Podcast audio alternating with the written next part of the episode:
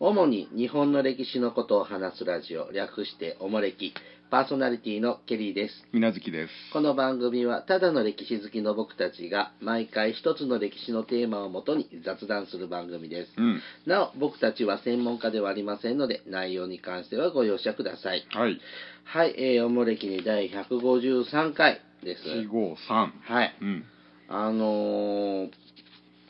なんだこ。の間、ほ久々に検証が当たりまして、う。検証？はい。何が？あのね、何の？ラジオの検証。ああラジオ。はいへーなんかまあいわゆるよく当たるね。だって、聴取率、聴取率が 低い。ラジオ局を狙って、 ああ。プレゼントを狙ってますから。地元の。はい。うん。で、何あがの当たった？今回はね、温泉温入泉。の入入入浴券ああ入場券入湯券入場券。はあ。が5枚と、ほで、そこの温泉では、あの、近くでブルーベリーう。ガリ。をやってて、ほそこでできた、育ったブルーベリーで作った、えっ、と、ブルーベリージュースとブルーベリージャム。う。へえ。あと、そ。の温泉で作ったボディーソープ。ああ。だいたい石鹸5000円、ぐらいかなへーあの、当たりましあそう。た。はい。えあーのあのあのあなたが住んでる界隈の温泉なの？そうですね、界隈じゃないですね、僕ん家から車で1時間半ぐらいああ結構離離れれて,、てますが、はい、あのーまあ、もらえるものなら、いねただいておきましょう。有効期限も無期限という、あー温泉チケットを5枚かはい、5回行五けます回。行くか5人行くか、ね、 5人に行かないな、野郎5人じ ゃ。ねえ、まあ、友達と行こうかなとえーいうところですね。あそう、あのーそれはようございましたねたまたま暇できラジオ聞いてたらやってたんでう、んなんとなく申し込んでやったら、うんあの、やっぱ日頃の行いの良さがあ現れますね。そはうやね、い。 はい。さあ、えっ、と、今日はですね、うんえっ、と、宮城県の話、宮城はい。ですね、あの今、もう、これ、配信しているのが、もう8月も8後半になってるんですが、まだ上映してるかな。いやーきついんじゃないかな、はい。あ の、ちょっと、初夏の頃に、えっ、と、ロードショーしていましやったて。ましたねとの利息でござる。はいですね。えっ、と、これは、えっ、と、安倍貞夫さんが主演でね、安倍貞そうでしたねあはいのー映画で、あのー江戸時代の中頃の、うんえっと、宮城県の宿場町、うん吉岡塾はいを舞台にした実話を、はいはいえっと、まあ、映画にしたそうですね話です。で、えっ、と、ちゃっかり便乗して、うんおもれきでも扱ってみようといううん話です。うんえー、とちなみに吉岡塾とかはこれは僕はもう東海道53次ぐらいしか浮かばないんですけどもうんこれ宮城県のどこなんでしょうかね、欧州街道ですね、うん欧州街道は日本橋か欧州ら街道じゃないかそうかさらに奥か欧州街道っていうのはさ日本橋からどこまで行くの白川白川ちょっと福島陸県奥の境あ目までですねあ、ーそうするとさらに奥ですか宮城って奥だもんねうん、そうやねえーっと、今の宮城県黒川郡うん大和町大和町、うんというとこ、仙台から遠いのかななんか1時間ぐらいとか言ってた、あーそうですかんはい。えーっと、その吉岡塾というね、ところが舞台の話です。で、うんまず、えーっと、この、ちょ吉岡塾なんですけども、えーっと、1601年、はい伊達政宗が仙台城うんとその城仙台の城下町作ります。うんで、えーっと、で1615年、伊達政宗、あれま政宗、の三男の宗清さんが、おうえー、と吉岡城というお城を築きましたうん3万8000石だったそうでうんすそういうような流れがあったんですが、うんえー、と当時は伊達が伊達藩伊達さんがうん管理してたのがいつの頃からか伊達さんじゃなくうん何さんこの忠樹さんちゅうのかな勝木かな勝え木なんだっけうんなんか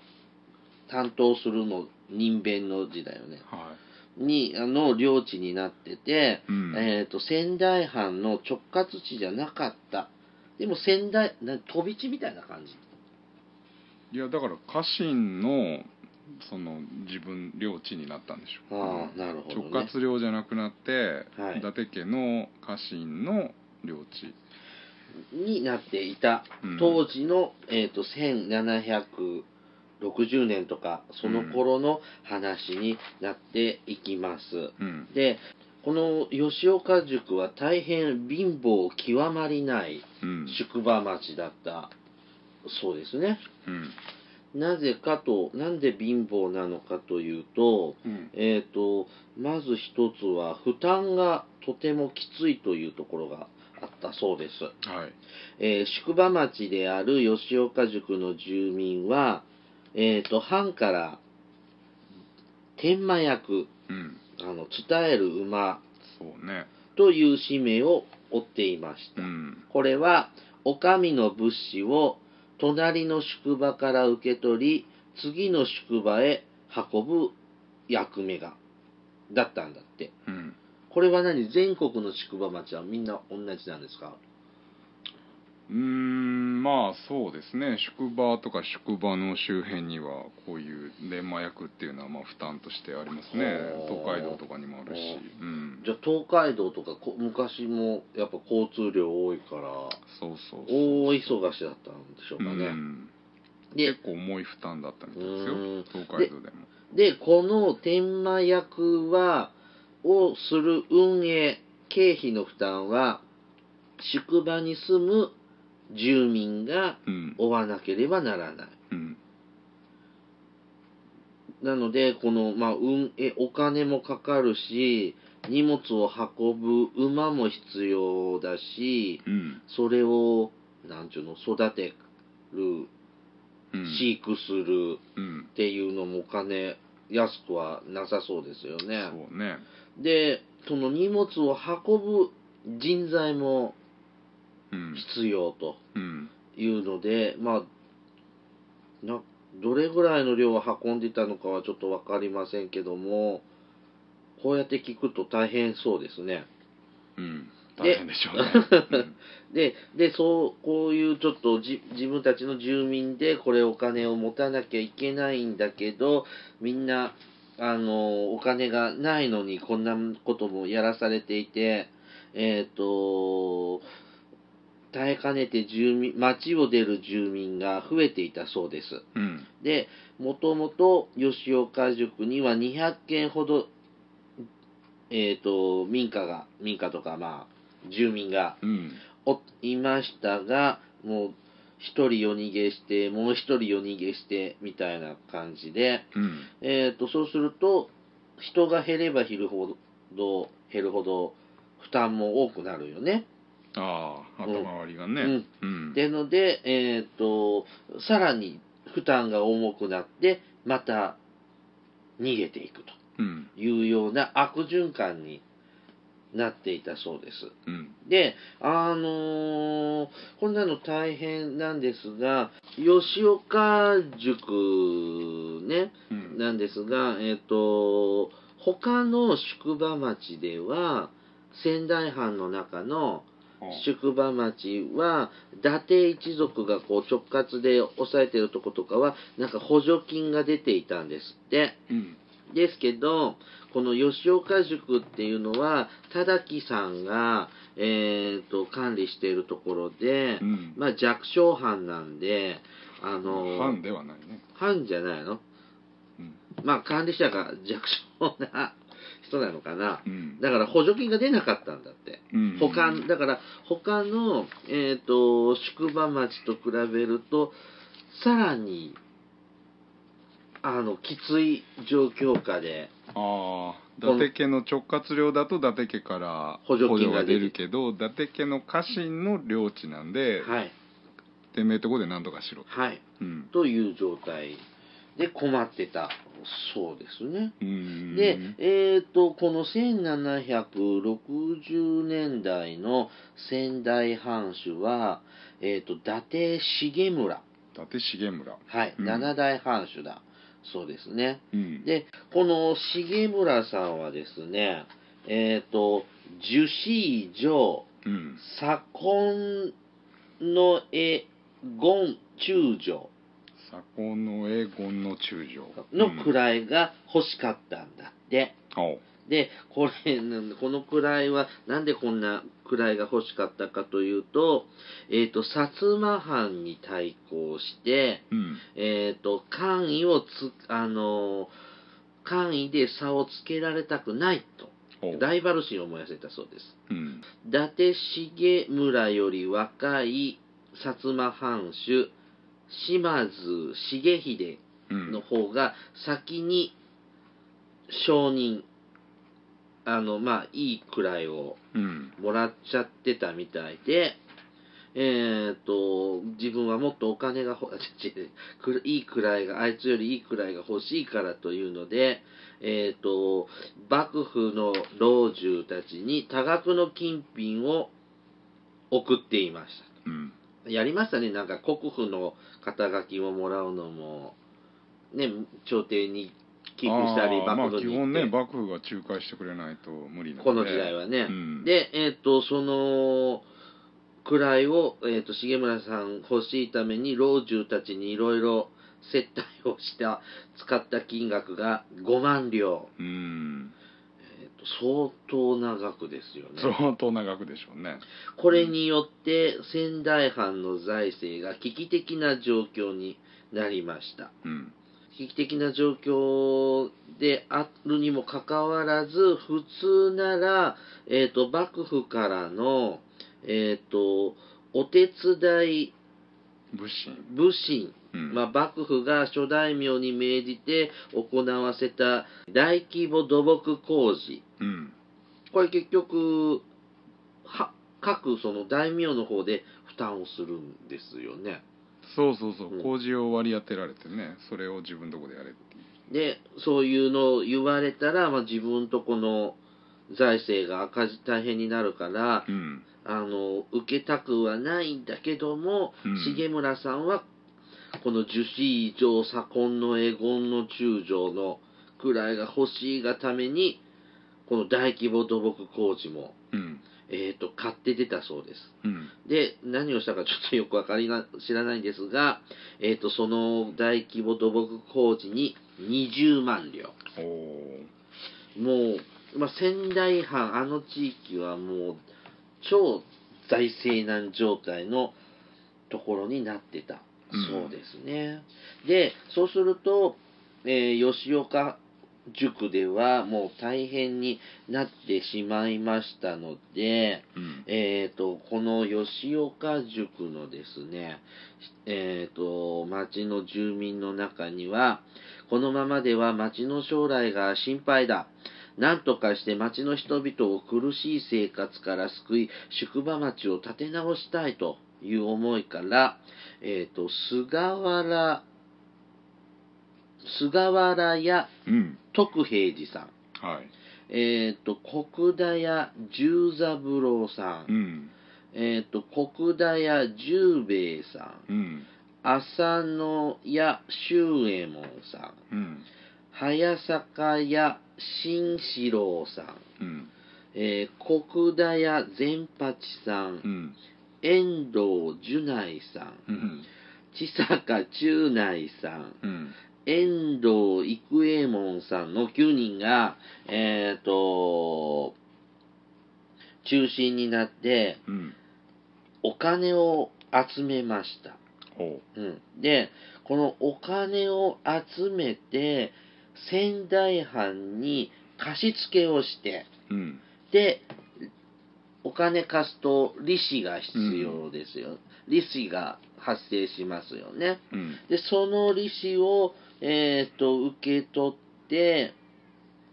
まあ宿場町の運営に回そうじゃないかとまあその電話役の負担をそれで補おうという話でしたねはいうんということをしたそうですうんでえー、っと貯めたお金がですねえー、っと千両一千両はいうんえー、と現在のおお金で換算するなら約3億円うん1000両で3億円でさっき20万両とかって言ってたからとてもと天文学的なお金を相当ですねたかだかうんそんな樹脂の錠とかっていうのをもらうためにまあね高々といえば高々だけど高いしですねでえっ、とこの、まあ、最初に国田屋十三郎さんと菅原のあじゃあ菅原屋徳平寺さんが発案してうんで残りの7人も賛同してお金を集めたそうですねうんでえっ、と大好きなお風呂もお酒も我慢で宝物も家財道具も売り払い家族を奉公に出し家を売り払ってでもお金に変えてうんえっ、と8年かけて1000両を集めたそうですうん8年もかかるんですね3億円3億はでかいねそうだよねなかなか宝くじの一等だよねまあ一発当てりゃあねおおでうんじゃあこれってこの8年間コツコツこうやってお金を集めながらうん天満役の仕事はやこなしながらもちろんそら日常の生活というか、うん、それぞれ商売もあるしねこれはなかなかすごいことをうんやったんですね。で、まあ8年かけて1000両集めました。で、えっ、と、これで仙台藩にお金を、お大赤字の仙台藩にお金を貸してあげました。で、年末に1年分の利息をうん受け取ることになりました。うん利息が、えっ、と、毎年100両。おう今で言うと大体約3000万うんだそうですねでこのやり取りは、えー幕末まで続いたそうです、うんうん、でえーっとこれをやるときにやった9人このお金を集めた9人はあの慎みの掟というルールを作って、えーっとこのお金をえー私たちが仙台藩にお金を貸したということは、うんえっ、と、自慢しちゃダメみたいなルールをはい作りました。えっ、と、そのルールが、えっ、と、一つ、えー喧嘩や言い争いは慎む。うんその仲間割れとかはやめましょう。一つ、この計画について口外することを慎む。誰にも言っちゃダメ。で、一つ、寄付をするときに名前を出すことを慎む。だからお寺になんか寄付するとか、ああそういうのも、そう時いう場も面が名前をありましたね出さないでと。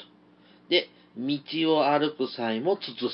む。うん目立つように歩かず、うんこそこそなのかな。うん端っこを歩く。で、飲み会の席でも、上座に座らず、慎む。うんまあ、大変ですね。で、これは家が続く限り、子孫の代に至るまでも慎むと。うんもう、末代まで、うんえっ、と、慎んでくださいというルールを、本当に守り続けたみたいですね、この人たち。うん偉いね。僕だったら絶対自慢するよね。ああそうなのうん まず日記とかには書くよね。あ言あっちゃい自けない分のけどね自分のものにはうんね、なんか辛いですね。で、でこれはなんで、えっと分かったかというと、えー、とずっと隠されていたんですけども、うんえっ、と、この、吉岡塾の、にあるお寺さん、両船院うんの和尚さん、永州随志さんっていう方が、うん国音記、ほ国に恩ずる記録ううんという国音記というものを記録を残しててそこにこれらの話が記載されていたそうです。ううんんまあ、なんか映画でも、なんか、和尚さんが記録書いてましたね。ああそうそうそうなんか、あの、千正雄みたいな和尚さんじゃなかった。千正雄ってあの人も有名じゃないの役者さんよ く見るあ人じゃないそうなの、なんかなんかあのほくろが千正雄みたい違とう思いながら見てて違う違うあの人見るじゃん本当はあれ出てるのほとんど誰か分かんなかったよあそう、まあ草笛光子は今どこでも出てるねおばあちゃんの役サーでバーね光子はあそうか、うんお母さん、あのーまあうん、あんなね役ばっかりだよねあの人 だってもうおばあちゃまだもんなんかああいう役ばっかりだよねなんか、うん、ご隠居さんっていうかそのほらあれもそうじゃんね真田丸もそうそうそうねえそうだしんなんばっかうんな、 でえっ、とちなみにですねえっ、とこれまあ仙台藩にお金を貸すよっていうのもだいぶ何度も交渉したそうですね、うんで、えっと何度も何度もこうやり取りをして約束を取り付けましたで,、えっとでその利息分はあの住民にや宿場町の住民に、えっと分配してえっ、となんていうの活か活用してもらって、うんで、えー、と仙台藩ではこの9人の行いに対し特別に褒美のお金を与えたそうですうんでもこの褒美のお金も自分たちが使わずに町の人々に分けたそうああです分ね配してましたよね、で、うんこれを知った、あのー仙台藩主の伊達重村さんはこの宿場町まで行ってああはいはいあのーなんだありがとうじゃないけど、ありがとうそうです ねまあ要は「サンキュー助かってるよ」ってああいうのを言いに来るためにわざわざ本当に宿場町まで来たんだってああおなりになったってなりましたねううんん映画のラストシーンの方ですけどねあのありましたねまあこれはを見てて思ったんですがまあ今で言うと国債みたいなもんかなうーんまあそうやね国債を買うみたいなもんやね国債とか社債とかでそれを買ってみたいな、うんそうでしょうねのなんかうん走りみたいなうん感じがした私の感想でした。うんうん、なんかねあの安倍貞夫さんのうんなんか役がよくなんかあんまり彼に合ってないようなポスターのさおうあの映画のポスターの、うんあのちょんまげのとこがあの銭の、はいはいはいにはいなっててとかもっとなんかコメディタッチなのかなって思ったら、お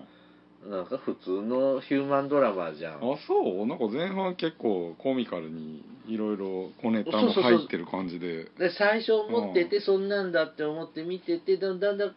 盤後半からおう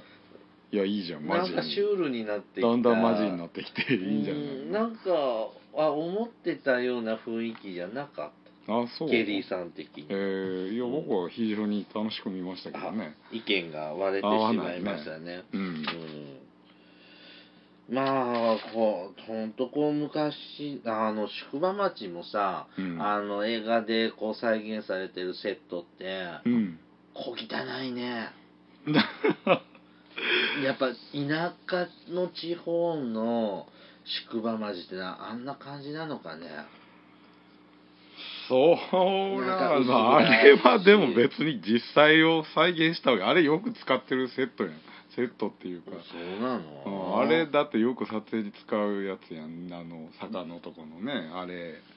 うん、なんかさ別に忠実にそのこの吉岡の宿を再現したわけじゃないでしょあじゃあもう違うのかなほら宿場町とかでさああほら中山道あのああの馬込あ塾ごめんあの辺とか綺麗じゃんああれそうでもあだから整備されてるからかなそうでしょそら前ほら東海道でもやったじゃん結構やっぱ宿場によって貧乏な宿場もあるしあはいはいはいはいはい貧乏じゃないとこもあるしねえああいう山間部だったらどうしてもああいうこう傾斜地に作ろうと思うとなるしうんねなんかその辺がなんか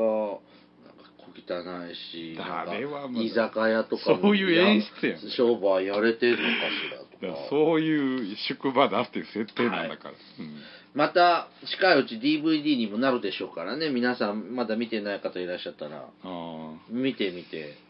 ください本当の話だそうですよ本がね出てますからあそうなあの本があるの磯田さんってあの知りませんあの今歴史学者いろいろ NHK でよく出てる知らないえうんだうん知らないテレビあ本当に、うん磯田なんだっけ道文だったっけな磯田先生の本があるんですねこれ無視じゃあの無視の日本人無視私がない無視の日本人というえう短編集かな3つぐらい話の中の一つんがこの「とそうのそうそう利息でござるの」の、まあ、話下地になったうんこの国田屋さんをあの主人公にしたうん安倍貞を主人公にした、まあ、小説タッチですごく読みやすいあの話ですよくそんこんな話を見つけ出してきましたね、まうんなんかなんかこういう話がありますよっていうのをなんか地元の人からそその教えてもっらってで磯田先生がそれで調べて、まあ、物語にされたみたいですねちなみにですね町のホームページによりますと平成15年3月にこの9人の行いを人間の美しい心の記録としてまた郷土の誇るべき出来事として後の世に長く伝えていこうと,、えー、と吉岡の吉岡塾のお寺に、えー、と顕彰碑うんが建てられたそうですああだから三300年経ってこれでもご250年経ってやっご本人ら的には嬉しくないんじゃないのとだよね慎み の大きい手が、うんまあでも時代は変わりましたからねあああこの江戸幕府じゃなくもあう一応なんかでもまだ子孫の人がお店やってるって言ってたじゃんあ最後に酒屋このねなんかあの酒屋やってるんですよね一人国登田場屋さんがね酒屋作り酒屋だったからそうですねん一、人国体さん何人もちょっと出てるいるんですけどもその一人は作り酒屋で、うん今普通の酒まあなんか売ってるだけみたいみたいですけどね、やっぱ子孫はいらっしゃるそうですね、うん、うんえま知ってんのかなそれって今のどういうことそのご子孫もこのそら知ってんじゃないの、うんでじゃあ映画になるっていう時はじゃあ反対しなきゃいけないんじゃないののでもう時効だよねうんうんだからまあそういう話はもともとなんか地元では知られてる話なんじゃないのでもそうだよねお金もらってんだもんね知らない知らないとは村言い人なががねら、そりゃそうでしょう、ううんんはい、とても美しい私たちもこのような行いができるような、人間にならないといやーでもね人のために3億だよ自分で一銭も受け取らないって言ってたよね、うんでも商売やってるからでしょだってこれ映画見てるとこの参加した人は町のお金持ってる人いやもちん、ろんそうだけど、うとはいえ3億って小さい額じゃないよん、でさ昔の人ってどれぐらい貯金してたんだろうねそれは人によって違ううんなんなのこう溜め込めるような経済家計状況だったのかなと思ってそれはねやっぱ商人はそれなありーに儲商かって人たはんねでしょう百け姓どとかどうねなお役所さんもねそれはまあこれもいろいろ地域によのっ地域にもてよります人によって違うしねなんかちょっと失礼かもしれんけどやっぱ東北の方とかっていうのはなんか貧しい雰囲気が江戸の頃とかはうんありますから、本当大変なんじゃないかなと思いました、まあね共作とか多いけどねうんねあのみ私たちもリスナーの皆さんもこのような美しい人間美しい人間でね美しい心の人間になりましょういやー難しいでしょうねなか なか、うん、僕はもう結構悟りが開きつつあるからいやいやいや3億だよ5万や10万寄付しろってんじゃないよ5万でも嫌でしょ うんさあお便りいきますはいえー、っとねまず最初はねみちのくのおけいさんからあちょうどあ道のくの話じでゃすなねいですか、うんはい、今年1月から聞き始め YouTube で行き戻りつつ60話までたどり着きました今では最新作が聴ける日曜日が待ち遠しくなりましたさて私が知りたいのは東西のポリタンクの色なのです昨年糸魚川のあ糸魚川でよかったねこれそうですよ糸魚川のホッサマグナに行った時、えー、と東と西ではポリタンクの色が違うことを知りました私は福島県在住で赤のポリタンクなのですが九州九州に住む友人は青を使用しているとのこと赤など見たことがないと言われました私も青のポリタンクを見たことがないのです岐阜県あたりが餅の形、えー畳の大きさの分かれ目と言われていますがお二人が住んでいるあたりはいかがでしょうか最近岐阜県を観光しているのに聞き忘れてしまいました私の大河は何といっても花の生涯赤穂浪士源義経天と地とをリアルタイムで見ました昨年初めて春日山に登ってきましたうんおすすめの史跡は、高神谷遺跡とうん鴨岩倉遺跡、うん古代の、古代史のミステリーを感じますといただきました。えーと、ホッサマグナって見れるとこってあるんだね。ホッサマグナはまあ見れないで地しょ層が、地層でしいやょあの分かれ目でし断層ょ断層っていうか僕はあの中央構造線は見たよ。まあ似たようなもんでしょえーと、これポリタンクの色って東西で違うんですかえー、どうなんかな用途で違うのかなと思ってたんやけど違うのかしら何も考えてなかったでもうち赤も青も見たる青って水色だよね青水色かな水色っぽい青っぽいのでしょ、僕2つとも見たことあるよあるけどまあ確かに使ってるまあ僕ら西日本ですけど青ですね確かにえ灯油ー灯油とか入れるやつはえ灯油あのね田舎にいた時灯油はあのなんちゅうの業者さんがうん運んできてくれて、ほあのまあむ受け取ってたんだけどうほうあれはね赤でしたね本で当にで自分ホームセンターで、ほまあ、一人暮らし始めて、まあ、暖房うほうの用のって買ったのは青色でしたよ、ほう青だねうん、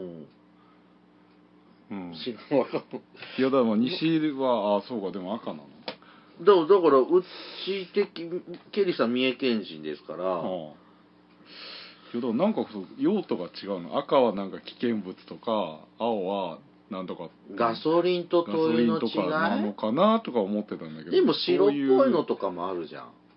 白いのはあれ油じゃないでしょなんかこう水とか入れるやつでしょあの綺麗なやつあでしょーうん別に入れてもいいんだろうけど、何も考えたことないですねああどうなんでしょうねあんのかしらリスナーの皆さんの情報もお待ちしております。うんえっ、と、大河ドラマは、花の生涯、赤穂浪士、源義経、天と地と、うん私たちより少し、そうねお姉様かな先輩かなうん、おけいさんね。はい、あのー私たちも名前しか存じ上げないそうねですね。はい。ありがとうございます。はいさて続いて、宮中さんからいただきました。ケリーさん、みなずきさん、はじめまして、こんにちは。えー第1回の配信から聞き続けてき、えー来ましたが、初めてお便りをします。うんそうですね、3年間、ダローリスナーだったんですね。あ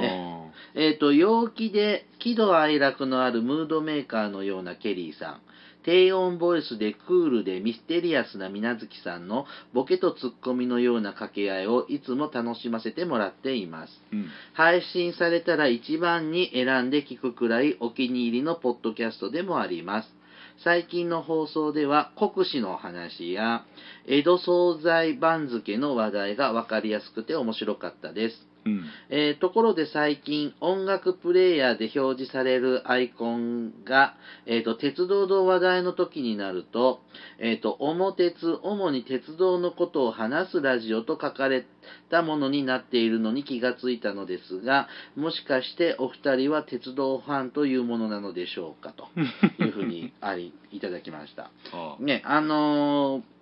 ー、だいたいこのおもれきの話をするとき、だいたい時代ごとに色分けをしてあって違う絵を。ああそうですねで今日は江戸時代の話をしてるので、うんあのー、多分あの黄色いが枠の江戸時代の絵を使ってます。で、ちょっと時々、えっ、と、つ絵を追加しておりまして、うんあの、ちょっと鉄道ネタの時は、鉄道の絵を使うように、えっ、と、しております。で、普段は、おもれき、主に日本のこと、日本の歴史のことを話すラジオって書いてあるんですけども、鉄道の時だけ、おも鉄となってるんです。うんうん。なってますうねん。あの、まあ、ケリーさんは、あの、鉄道少年ってほどじゃないんですけど、うん、まあ、電車が乗ったりするのが好きで、ああ、うんあのうろちょろしてるところからまああのね他にもあの鉄道のポッドキャスト番組ってあるんですけど ああそうなんですええか、ああのよううなんあのマニアほど語れないのであまああ、おもれきの中で時々、まあ、織り交ぜてみようという思いで、うんえー、とやったやってるものです。はいはい。で、えっ、と、あとね、宮中さんからね、あの、追伸で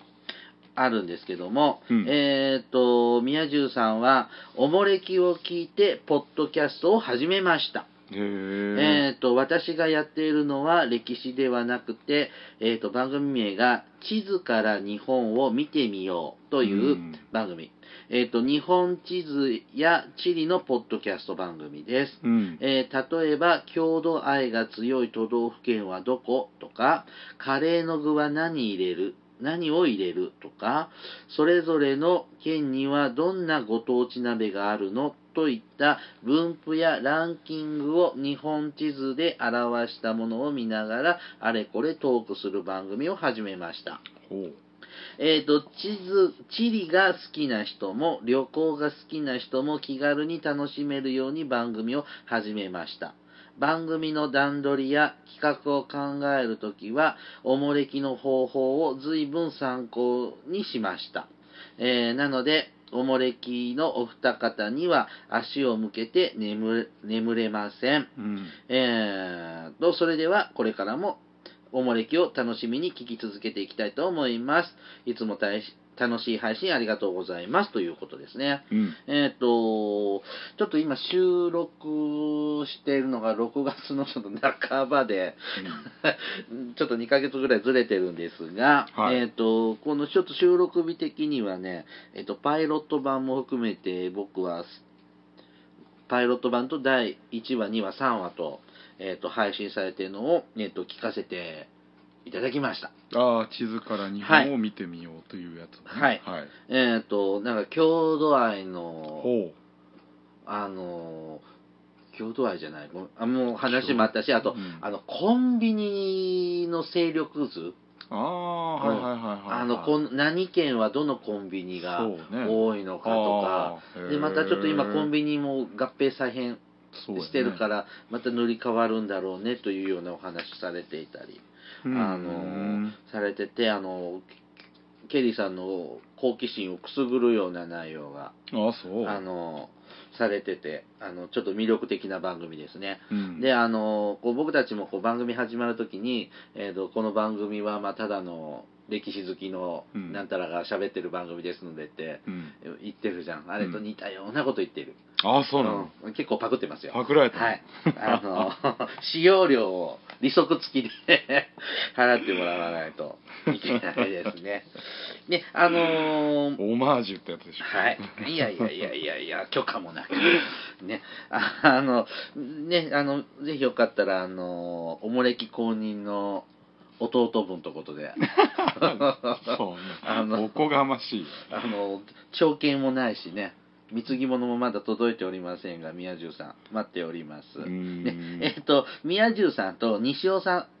という方が、ほうえっと、番組を、はいえっと、やってられますねう。んはい。あの、ぜひ皆さんもチェックしてみてください。はいさあ、えっと、もう一丁いっとこうかな。坂東さんからいただきました。バンドはい。うんえっ、と、いつもありがとうございます。すべての会を聞かせてもらっています。素晴らしいコンビですよね。頭脳明晰な水無月さんと中学生風なケリーさんの掛け合いが最高です。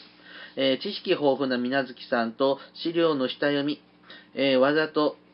わざとしなくて、えっ、と、臨場感を感じるケリーさん、最高です。えっと、物知りの水無月さんと知らないケリーさんの掛け合いが楽しいです。えー200回目指して頑張ってくださいね。水無月さん、体に気をつけてくださいね。